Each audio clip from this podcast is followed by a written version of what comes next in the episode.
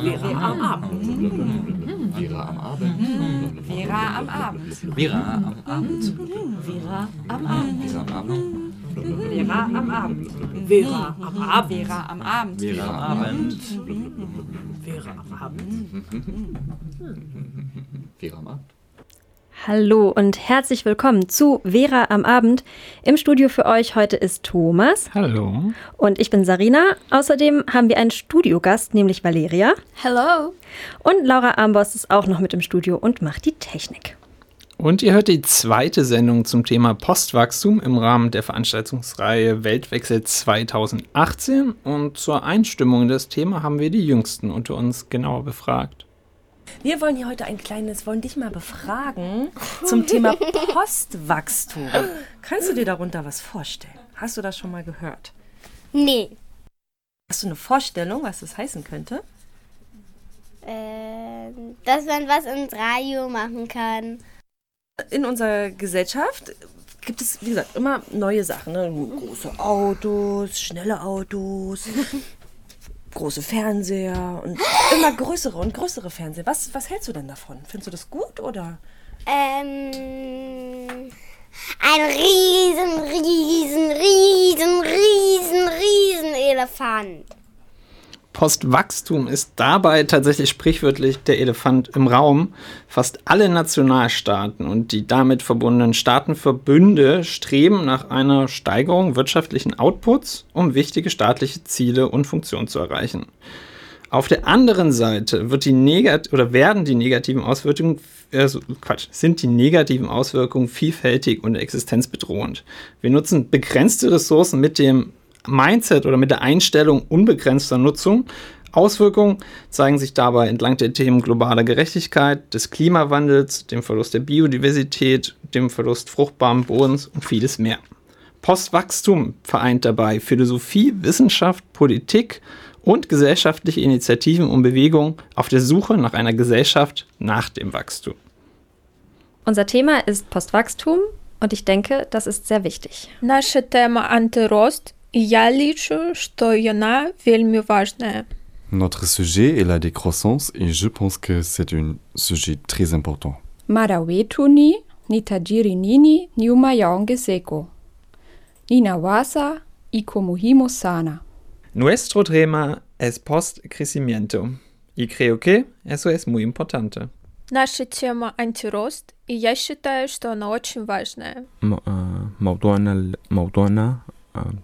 تراجع النمو وأنا بعتقد أنه هذا الشيء كتير مهم Our topic is degrowth and I think that is very important. Naszym tematem jest post wzrostu. Uważam, że jest wyjątkowo ważny. Il nostro tema è la decrescita e penso che sia molto importante. Und das war Deutsch, Russisch, Französisch, Spanisch, Swahili, Englisch, Belarussisch, Italienisch, Arabisch und Polnisch. Und wir könnten sicher noch viele weitere Sprachen hinzufügen, denn Postwachstum ist ein Thema, das uns alle angeht, das die ganze Welt angeht. Deshalb freue ich mich auch sehr über unseren Gast im Studio. Ähm, hi Valeria. Hi, Zarina. Um, it's great that you're here in the studio and that you will let us know a few things about regrowth for our English listeners. Yes, thank you. For a long time in people's minds, there was an idea that you need to increase the size of global economy and consumption of resources in order to have a more and more prosperous society. But is it so? Do we really need this if we want to have a flourishing society? Many people thought about this question what led to the formation of the opposite idea and the emergence of the movement to degrowth? Degrowth is a political, economic, and social movement based on ecological economics, anti consumerist, and anti capitalist ideas. In contrast to the decline in the growth oriented economy, degrowth concept applies purposeful economic and social transformation with the goal of maximizing the level of happiness and well being of humans. From the 90 29th of October to 17th of November, many different events dedicated to the topic degrowth have been happening all around the state of Mecklenburg-Vorpommern. We have visited some of them and want to present you some of our impressions.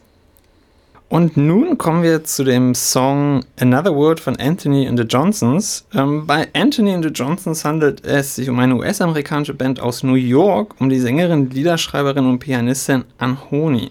In dem Song Another World geht es um die Sehnsucht nach einer anderen Welt, der düsteren Erkenntnis, dass die Umwelt sich in Zukunft radikal verändern wird und dem Wunsch, noch nicht verwirklichte Ideen in die Tat umzusetzen.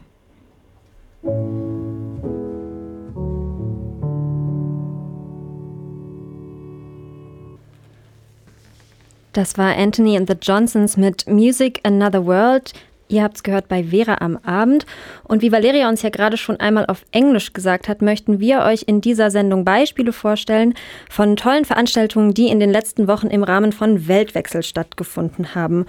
Und unsere tollen Reporterinnen und Reporter von Vera haben einige dieser Veranstaltungen für euch besucht. Eine davon war Plastic Attack. Die Aktion wurde von Greenpeace Greifswald-Stralsund organisiert und wir haben euch ja auch schon in der letzten Sendung versprochen, dass wir uns das für euch anschauen werden. Jetzt war Swantje für euch vor Ort und wir hören mal rein, was sie da so erlebt hat. Also, ich bin auf dem Weg zur Plastic Attack. Wir lassen unseren Müll im Laden.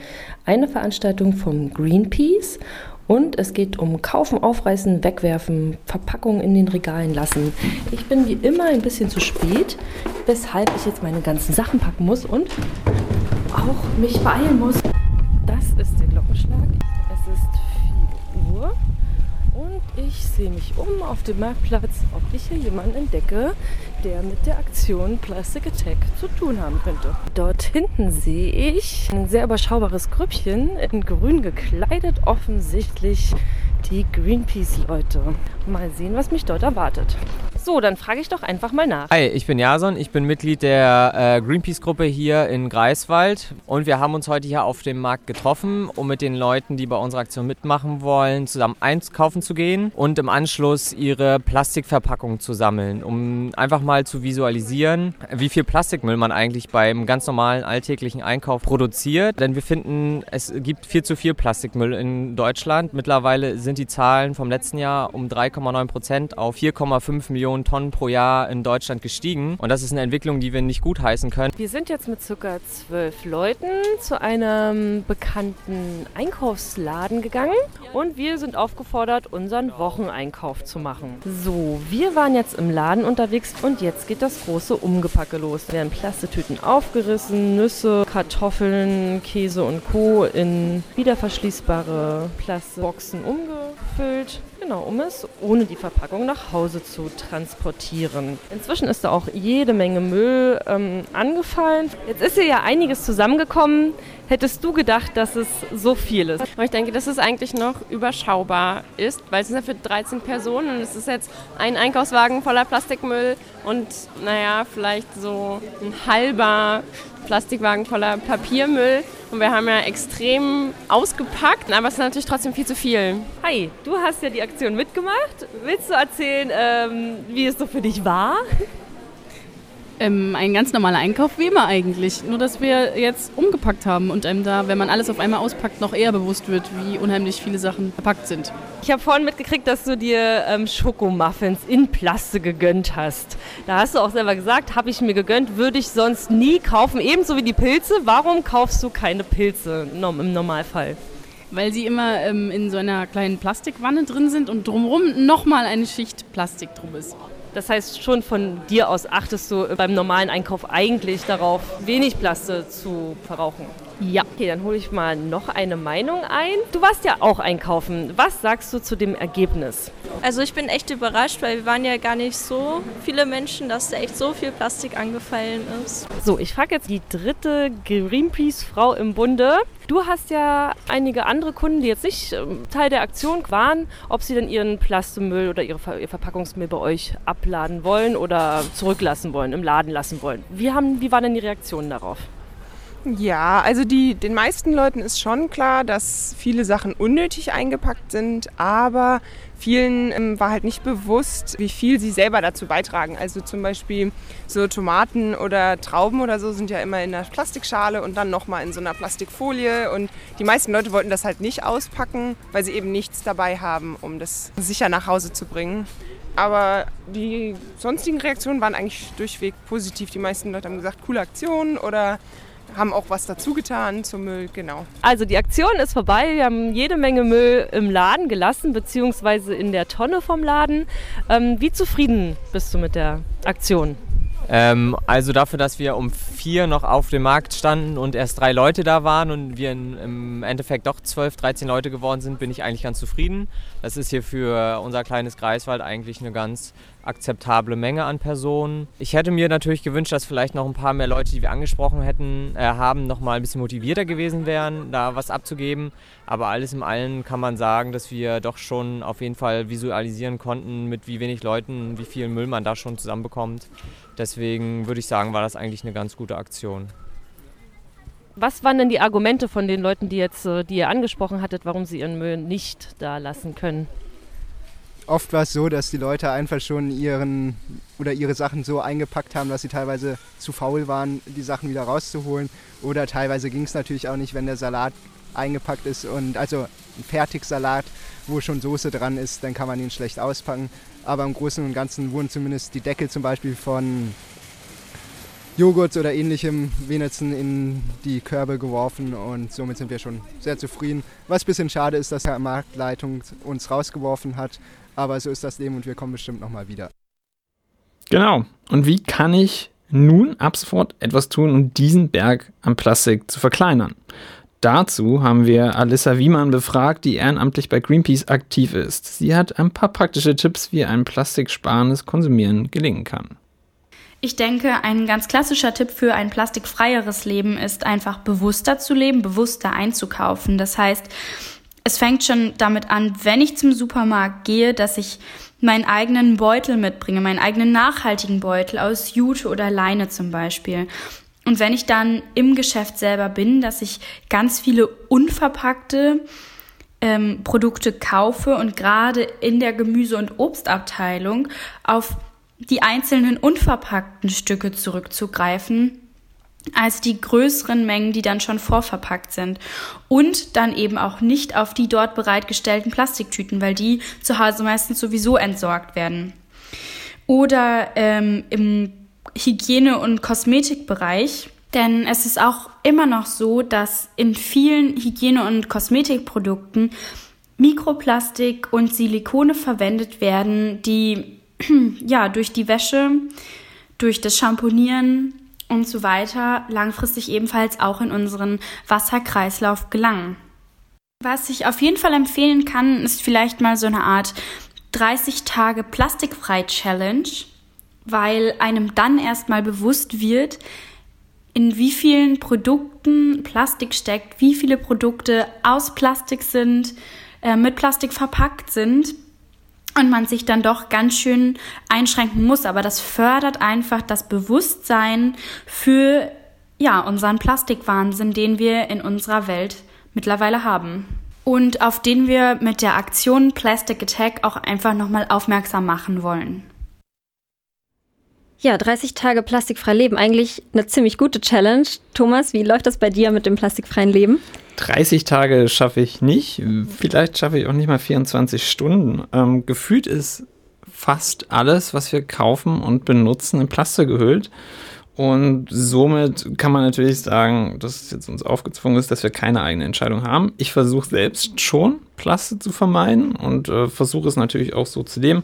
Gleichzeitig muss ich aber gestehen, dass bei uns in der WG die Plastiktonne am häufigsten runter muss. Ja, das ist echt schwierig. Ich habe das tatsächlich sogar schon mal gemacht mit der ähm, Challenge. Das war zur Fastenzeit von Ostern und da habe ich das versucht und auch nur festgestellt, oh Mann, das ist voll anstrengend, das ist teuer, ich muss auf voll viel verzichten. Anstrengend. Aber dabei ist es ja so ein wichtiges Thema. Alisa hat es auch ja gerade schon gesagt, denn das Plastik ist ja nicht nur in unseren Mülleimern und wir müssen es runtertragen, sondern das landet kurz über lang auch im Meer. Und da gibt's äh, eine tolle weitere Veranstaltung, die stattgefunden hat im Rahmen von Weltwechsel. Die hat sogar mehrfach stattgefunden. Und zwar eine Lesung für Kinder. Finn Flosse räumt das Meer auf, heißt ein Buch von Eva Plaputa, das in der Stadtbibliothek Greifswald verschiedenen Schulklassen vorgelesen wurde. Und wir lassen jetzt einfach nochmal die Kinder zu Wort kommen und hören uns erst an, wie denn der ganze Müll bei uns im Meer landet und was wir dann tun können, um das Ganze zu verhindern. Ähm, also der Müll kommt hauptsächlich ähm, aus den kleinen, also was sie hier unten hingelegt haben. Also wir Menschen, wir denken ja gar nicht mehr an die Fische, wir denken ja nur noch, oh kein Mülleimer, schmeiß ich das einfach mal in Meer, äh, passiert ja eh nichts. Und ja, und dann, und dann sterben ja die Fische. Ich wollte noch ein Thema dazu sagen. Ich kann ja einfach an diesen Mülleimer hängen. Bitte das da reinwerfen und nicht ins Meer. Wenn man zum Bäcker geht und sich ja immer vor der Schule, also wenn er auf dem Weg zur Schule sich noch ein Brot kauft mit einer Plastiktüte, dann kann man das, dann ist das nämlich blöd für die Umwelt, einfach eine Brotbüchse nehmen und Feuer reinmachen. Das kann man mit einer Stringflasche auch machen, die immer wieder füllen. Und so kann man dann auch die Umwelt etwas schützen. Der nächste Song stammt von dem australischen Beatboxer und Live-Looping-Künstler DubFX, der vor allem durch seine Straßenmusik bekannt wurde. Er benutzte hier lediglich seine Stimme und die Loopmaschine mit verschiedensten Effekten. DubFX Songtexte behandeln das Weltgeschehen und den Zeitgeist, gleichzeitig rufen sie zur individuellen Revolution durch Selbstbestimmung und Hingabe auf. So auch in dem Song Love Someone, in dem er unter anderem singt. Es ist möglich, diese Welt zu verändern, die Jungs und Mädchen anzustacheln. Es ist möglich, die nächste Generation auszubilden, die bald die Welt regiert. Er schafft eine Welt für die aufgeschlossenen Menschen. Es ist nur eine Frage von wann und wo, wenn wir uns zusammen dafür entscheiden. Meine Rolle in dieser Welt ist klein, aber ich nutze sie und verändere.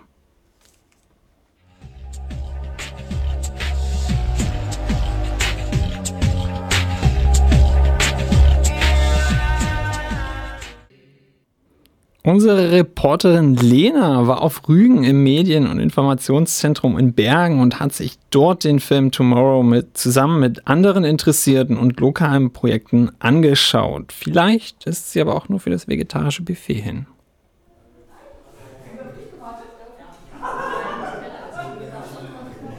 Es ist kurz vor acht. Die meisten Gäste sind schon da. Viele kennen sich und stehen noch gemeinsam im Gang oder am Buffet und es ist eine heitere Vorfreude auf die Veranstaltung zu spüren. Ich bin nach Bergen auf Rügen gefahren, um mir hier im Medien- und Informationszentrum die Dokumentation Tomorrow anzusehen und Initiativen der Insel kennenzulernen. Diese Veranstaltung reiht sich in das bunte Programm der Weltwechselreihe in Mecklenburg-Vorpommern ein. Organisiert wurde der heutige Abend von Ronald Prinz, Medien- und Kulturpädagoge am MIZ, und Corinna Gregol vom Jugendring Rügen. Corinna erklärt mir, wie es dazu kam. Gemeinsam mit dem MIZ sind wir jetzt schon, ich glaube, das dritte oder vierte Jahr dabei für, äh, für Weltwechsel oder vorher halt die entwicklungspolitischen Tage, ähm, auch Programmpunkte hier in Bergen zu schaffen, weil Rügen immer eine, ein weißer Fleck auf der Karte war über viele Jahre. Und ähm, das wollten wir ändern und haben uns deshalb ähm, ja, in jedem Jahr halt mit dem Thema beschäftigt und versucht, irgendwas gemeinsam zu entwickeln, was wir beitragen können. Sie selbst kennt den Film noch nicht und ist gespannt darauf, ihn heute zu sehen. Mittlerweile haben sich alle auf ihre Plätze gesetzt und nachdem Ronald den Abend offiziell eröffnet hat, kann der Film losgehen. Climate change, destruction of the Earth's surface, and population growth are leading us to a tipping point. About three years ago, Siri came to me when I was pregnant and told me about this study. It said that my son would grow up in a world where food, water, and oil will be hard to find.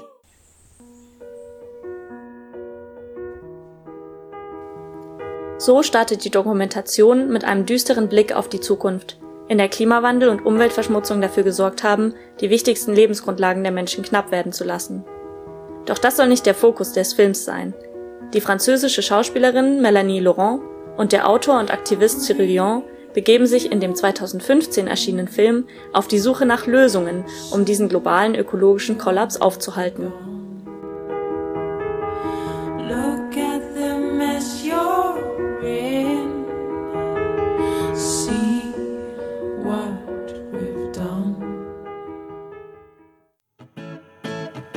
Nach und nach nähern sie sich den Themen nachhaltiger Landwirtschaft, Energie, Wirtschaft, Demokratie und Bildung und porträtieren dabei starke Persönlichkeiten und innovative Unternehmen aus zehn verschiedenen Ländern, wie zum Beispiel Finnland, Dänemark, Frankreich, den USA und Indien.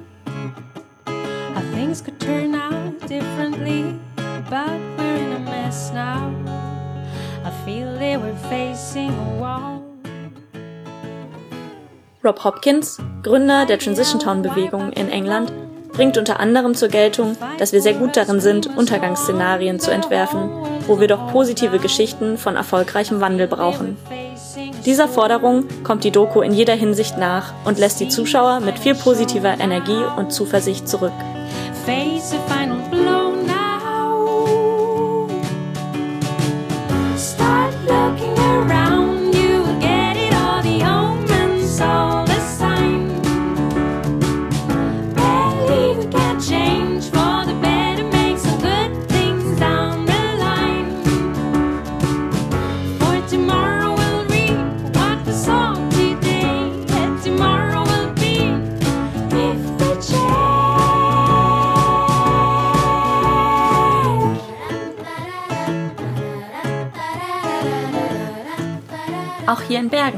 Zuversicht zu spüren und Corinna Gregol ist hoffnungsvoll. Der, äh, der Film hat mich, mh, hat mich sehr angerührt. Also ich, ich fand ihn ganz schön überwältigend. Ähm, diese vielen positiven Beispiele, die es gibt, die machen Mut.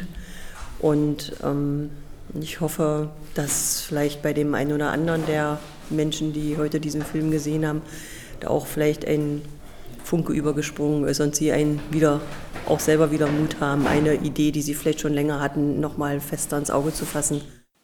Der Funke ist auch bei den Besucherinnen und Besuchern übergesprungen und so tauschen sich noch viele in Einzelgesprächen über den Film aus, wobei auch immer wieder ein vergleichender Blick auf die Insel geworfen wird. Es gibt hier auf Rügen schon sehr viele kleine Würzelchen, sagt Heike Balzer von der Freien Schule Rügen. Sie ist eine Vertreterin der verschiedenen Initiativen, die sich heute hier vorstellen und hat mit mir über die Besonderheiten ihrer Schule gesprochen. Ich arbeite in der Freien Schule Rügen. Die ist äh, 2004 an den Start gegangen und ähm, das ist eine Grundschule mit Orientierungsstufe. Das heißt, die Kinder können von der ersten bis zur sechsten Klasse in unsere Schule gehen. Und das Besondere an dieser Schule ist, dass es nicht nur ähm, um reformpädagogische Inhalte geht, also um eine reformpädagogische Richtung, sondern als zweites Standbein genauso wichtig ist die Nachhaltigkeit. Die Aspekte Pädagogik und Nachhaltigkeit werden an der Schule in verschiedenen Projekten verwoben. Im Schulgarten wird Gemüse angebaut, was entweder selbst gegessen oder über eine Schülerfirma verkauft wird. Photovoltaikanlagen sorgen für die Stromversorgung der Schule und die Menge des so erzeugten Stroms kann an Displays verfolgt werden. Transparenz und demokratische Strukturen werden also im selben Atemzug wie Nachhaltigkeit vermittelt. Auch ein baulicher Aspekt kommt dazu. Über die Art und Weise, wie wir die Gebäude gebaut haben, ähm, haben wir quasi versucht, äh, eine Umgebung herzustellen, wo die Kinder die Idee von Nachhaltigkeit schon einatmen. Nachhaltigkeit einatmen und mit allen Sinnen erleben soll man auch beim Bauraum MV in Gingst, an dem Werner Wilmes maßgeblich beteiligt ist. Er ist besonderer Beauftragter des Vereins Nachhaltigkeitszentrum Vorpommern e.V. und erzählt mir von seinem Projekt. Also wir haben zuallererst mal einen großen Ausstellungsraum. Da kann man im Einzelnen beobachten oder angucken, anhören und anfassen, was äh, ökologisches Bauen bedeutet, wie verschiedene Baustoffe sich anfühlen und wie sie wirken, also wie sie auch zum Beispiel Wärmedämmung machen und äh, ähnliche Geschichten oder Schalldämmung und alles, was damit zusammenhängt. Beteiligt sind Bau- und Handwerksbetriebe, Ingenieure und Ökonomen wie Werner Wilmes selbst. Das Projekt ist sowohl als Weiterbildungsstätte für Fachleute ausgerichtet, als auch als Informationszentrum für Kunden. Denn man will ja dann auch die meisten Leute, die heute Häuser bauen oder sanieren oder sonst was, man will ja dann auch erstens natürlich preisgünstig bauen, man will keine Energie verschwenden und man will auch ein vernünftiges äh, Klima in der Wohnung haben, kein Gift und ähnliche Geschichten und so weiter. Und äh, man kann ja am Ende dann auch daraus ein äh, relativ oder einen, einen wirksamen Entwicklungspol praktisch für die Insel machen, wenn nämlich dann Handwerksinteressierte oder überhaupt junge Menschen die Qualifikation suchen, die das dann da bekommen. Also man holt ein bisschen Know-how, kommt ja dann auch von außen, holt man auf die Insel. darüber, was nicht auf die Insel geholt werden soll, sind sich Heike Balzer und Corinna Gregol ziemlich einig. Und die Vision wäre natürlich, also jetzt kommt der große Wurf, ähm, alle Menschen stellen ihre Verbrennerautos äh, vor der Rügenbrücke ab und ähm, steigen um in einen super genial ausgebauten öffentlichen Nahverkehr. Und da, wo der nicht hinkommt, dürfen Sie, können Sie, äh, wollen Sie äh, Elektroautos nutzen und ähm, E-Fahrräder und ähm, ja, mit einem ganz klaren Bewusstsein dafür, also Urlauber wie Bewohner, ähm, dass Ressourcen endlich sind und ähm, wir alle gut auf unsere Welt aufpassen müssen. Ja. Beflügelt von diesen Projekten und Visionen der Ruganer steige ich also wieder ins Auto und träume auf der nebligen Rückfahrt nach Greifswald von einer besseren Zuganbindung Rügens.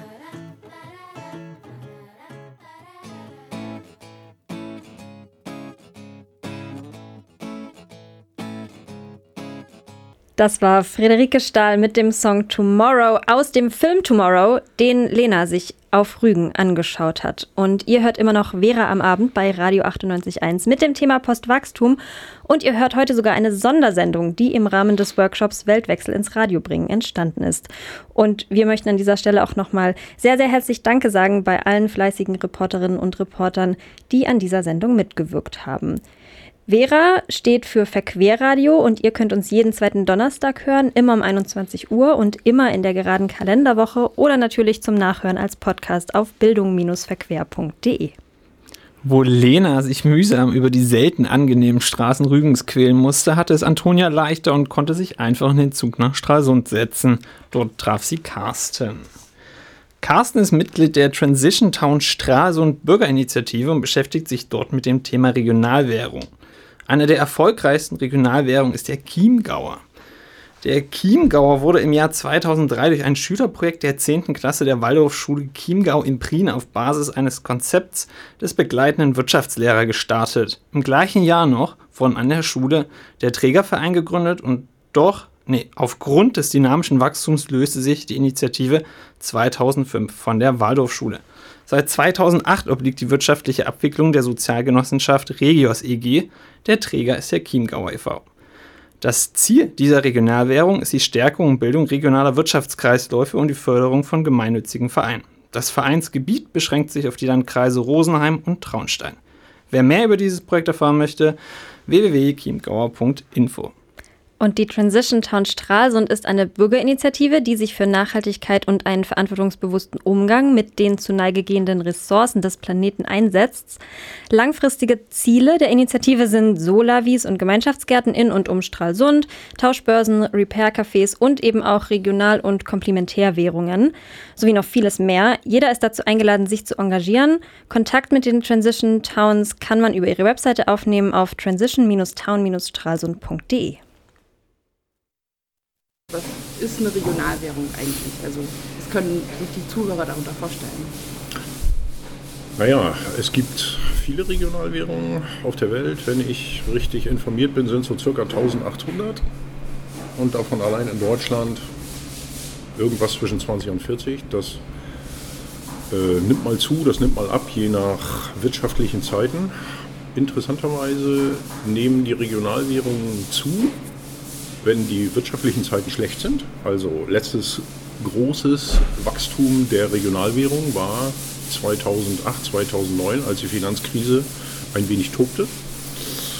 Und es wird dann immer als kleine mögliche Alternative im regionalen Bereich verstanden, äh, um den großen Unwägbarkeiten der Welt etwas entgegenzusetzen.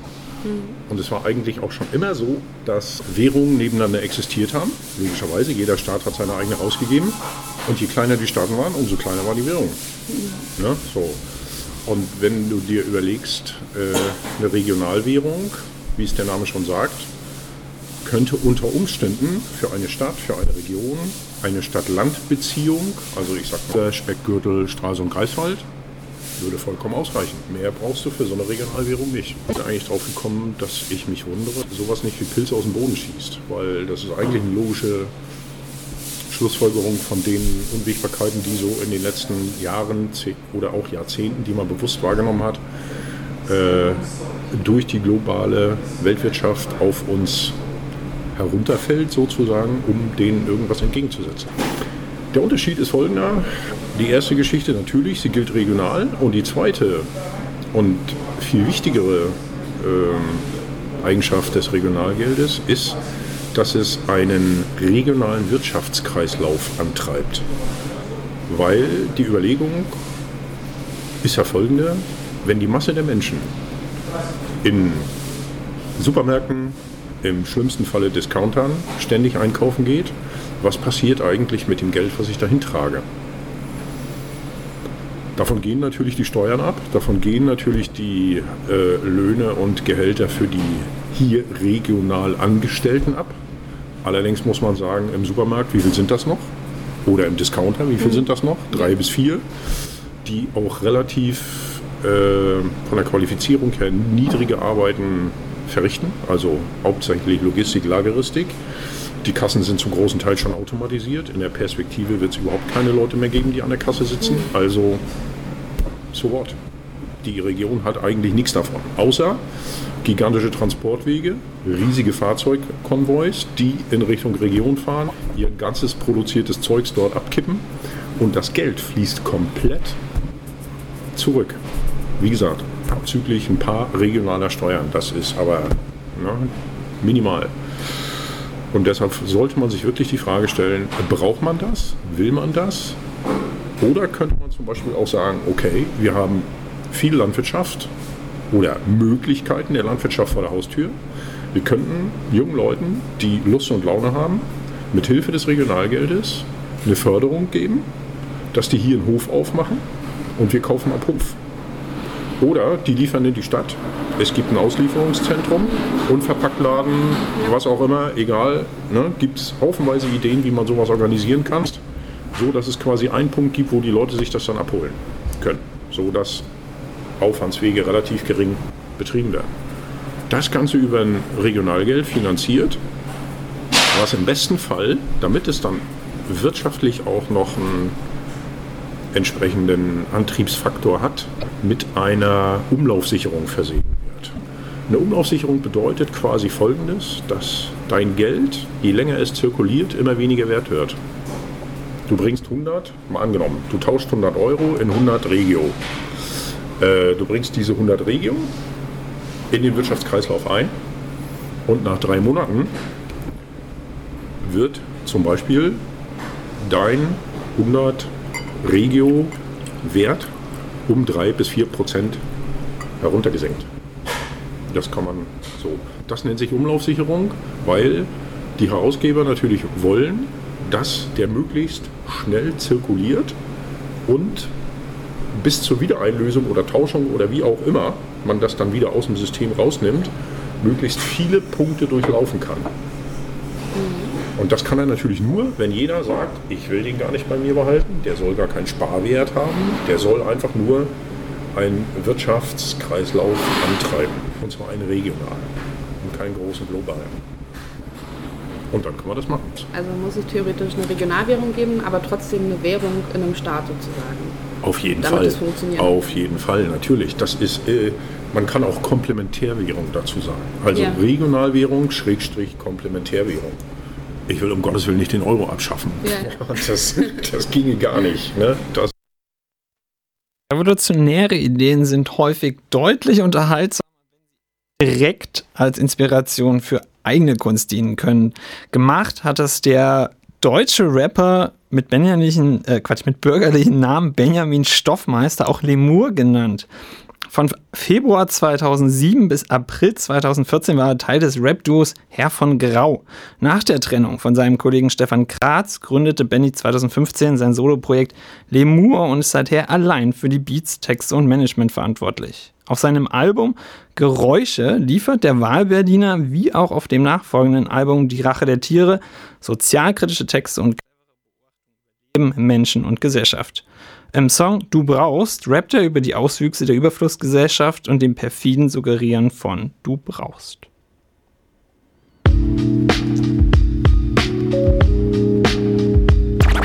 Man kennt die Probleme. Wir aber auch. In meinem Alter. Ja, was, was brauchen wir eigentlich wirklich, war wohl auch die Frage, die sich viele ähm, Veranstaltungen im Rahmen von Weltwechsel gestellt haben. Und nach unserer kleinen Weltwechsel-Rundreise durch MV, erst waren wir auf Rügen, dann waren wir in Stralsund, sind wir jetzt wieder in Greifswald angekommen. Und auch hier gab es natürlich noch einige weitere spannende Veranstaltungen, von denen wir berichten möchten. Eine davon wurde organisiert vom Weltladen Greifswald und hieß Verbindung. Claudia vom Weltladenteam hat das alles mal für uns dokumentiert. Das große Thema Postwachstum wurde ja schon hier in der Sendung und auch an ganz vielen verschiedenen Orten in Mecklenburg-Vorpommern im Rahmen von Weltwechsel diskutiert. Und auch die Menschen im Weltladen Greifswald haben sich Gedanken zum Thema Postwachstum gemacht. Und wenn es um Postwachstum geht, dann muss die Frage gestellt werden, wie der globale Handel menschenwürdig gestaltet werden kann. Gefunden haben die Vereinsmitglieder das Konzept der solidarischen Ökonomie. Solidarität und Ökonomie, große Wörter, bei denen wir erstmal kurz überlegen müssen, was die eigentlich für einen selbst und im Konkreten bedeuten. Solidarität und Ökonomie, für viele vielleicht vorrangig ein Widerspruch. Denn die aktuell vorherrschende globale Wirtschaftsweise ist nicht in der Lage, menschenwürdige Lebensverhältnisse für alle herzustellen und ist somit weit entfernt von einem solidarischen Ansatz. Nun haben aber schlaue Menschen diese Wörter zusammengepackt und dahinter versteckt sich eine ganz andere Wirtschaftsweise als die der internationalen Finanzmärkte. Um sich einmal anzuhören, wie diese spannende Theorie des solidarischen Handels in der Praxis funktionieren kann, haben die Mitglieder des Weltladens am 17.11. Janina Prenzlau vom Kollektiv Verbindung aus Berlin in das soziokulturelle Zentrum St. Spiritus eingeladen. Ich habe Janina vor der Veranstaltung interviewt und sie zu ihrer Arbeit bei Verbindung und zum Kaffeehandel mit der Kooperative AMSI befragt. Hallo Janina, schön, dass du da bist. Magst du uns ein bisschen erzählen, wer oder was Verbindung ist? Gerne. Ähm, Verbindung ist ein Kollektiv in Berlin und wir verstehen uns als Bildungskollektiv und als Kaffeekollektiv. Das heißt, wir machen Bildungsarbeit in Schulen, in Grundschulen, in weiterführenden Schulen. Wir machen MultiplikatorInnen Fortbildungen und da geht es meistens um kritische Themen wie zum Beispiel Degrowth, also Postwachstum. Es geht um Sachen wie Klimawandel und Fleischkonsum. Wie hängt das zusammen? Ähm, Produktionsketten im Sinne von der Textilproduktion beispielsweise. Und da informieren wir SchülerInnen drüber und auch junge Erwachsene.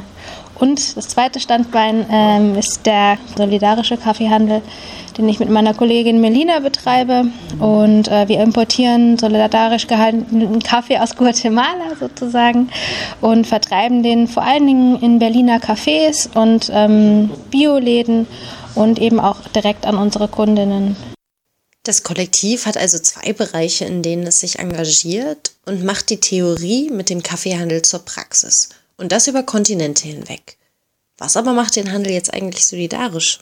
Für mich ist es äh, eine Umverteilung von Macht vor allem weil wir durch ähm, die Augenhöhe, die wir mit unserer Kooperative in Guatemala haben, den regen Austausch, den wir haben, dass wir einmal im Jahr dorthin fahren und nach den Bedürfnissen der ProduzentInnen vor Ort fragen, dass wir zusammen den Preis bestimmen, dass wir ein Direct Trade sind. Das heißt, wir haben nur die ProduzentInnen vor Ort, wir haben die Gesellschaft quasi, die den Import macht für uns, unsere Rösterei in Langen, in Medebach ähm, und dann sozusagen der Endkunde im Endeffekt, den wir dann beliefern. Und ähm, dieses Vertrauen, was wir haben den Menschen in Guatemala gegenüber, die unseren Kaffee anbauen und äh, auch ernten und ähm, genau den Austausch, den wir dort mit, mit ihnen zusammen haben über Werte, die wir gemeinsam besprechen.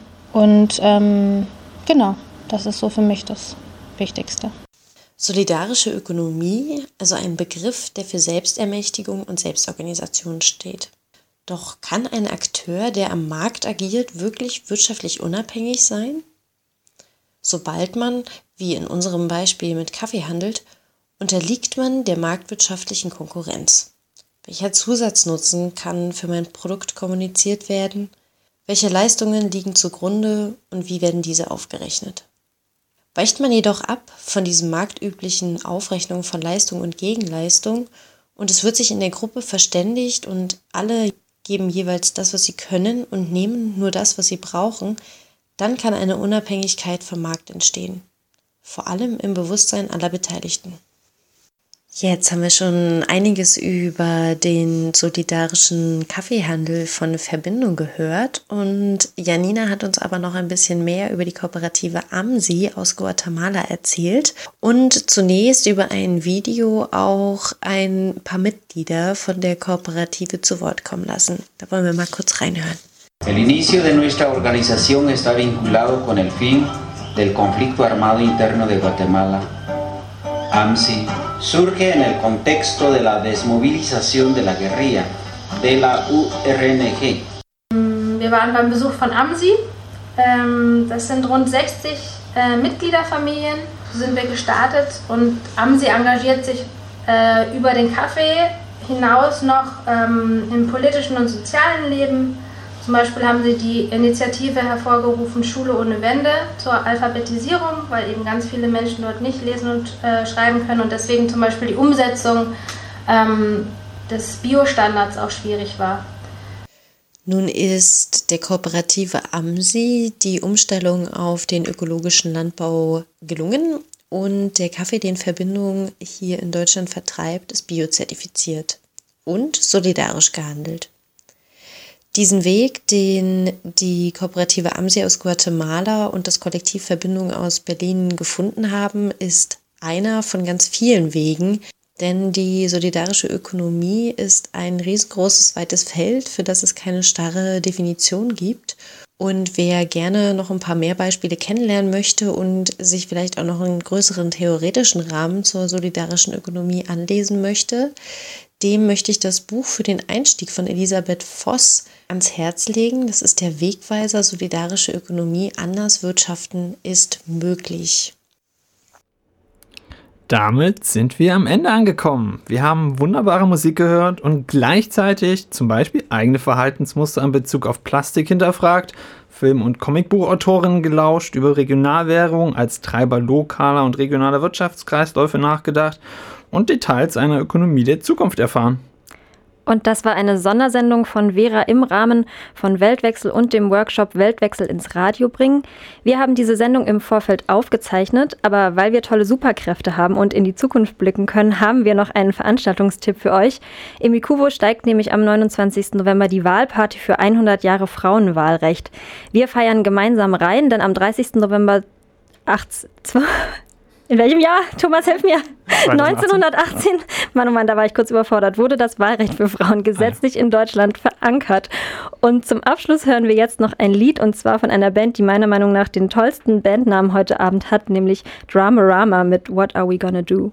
Dramarama ist eine 1982 gegründete amerikanische Alternativ-Rockband, die sich in ihrem Song What Are We Gonna Do die generelle Frage stellt, was wir auf diesem Erdenrund machen und wie wir mit Natur, also Mutter Natur, äh, umgehen. Die Frage, wo das hinführen wird, beantworten sie mit der dystopischen Antwort, dass die Welt, wie wir sie kennen, 2041 enden wird. Der Sänger John Eastdale singt daraufhin verzweifelt, I'm not a protest singer, I can't write a song to send a message, but it seems to me that this message needed to be sent.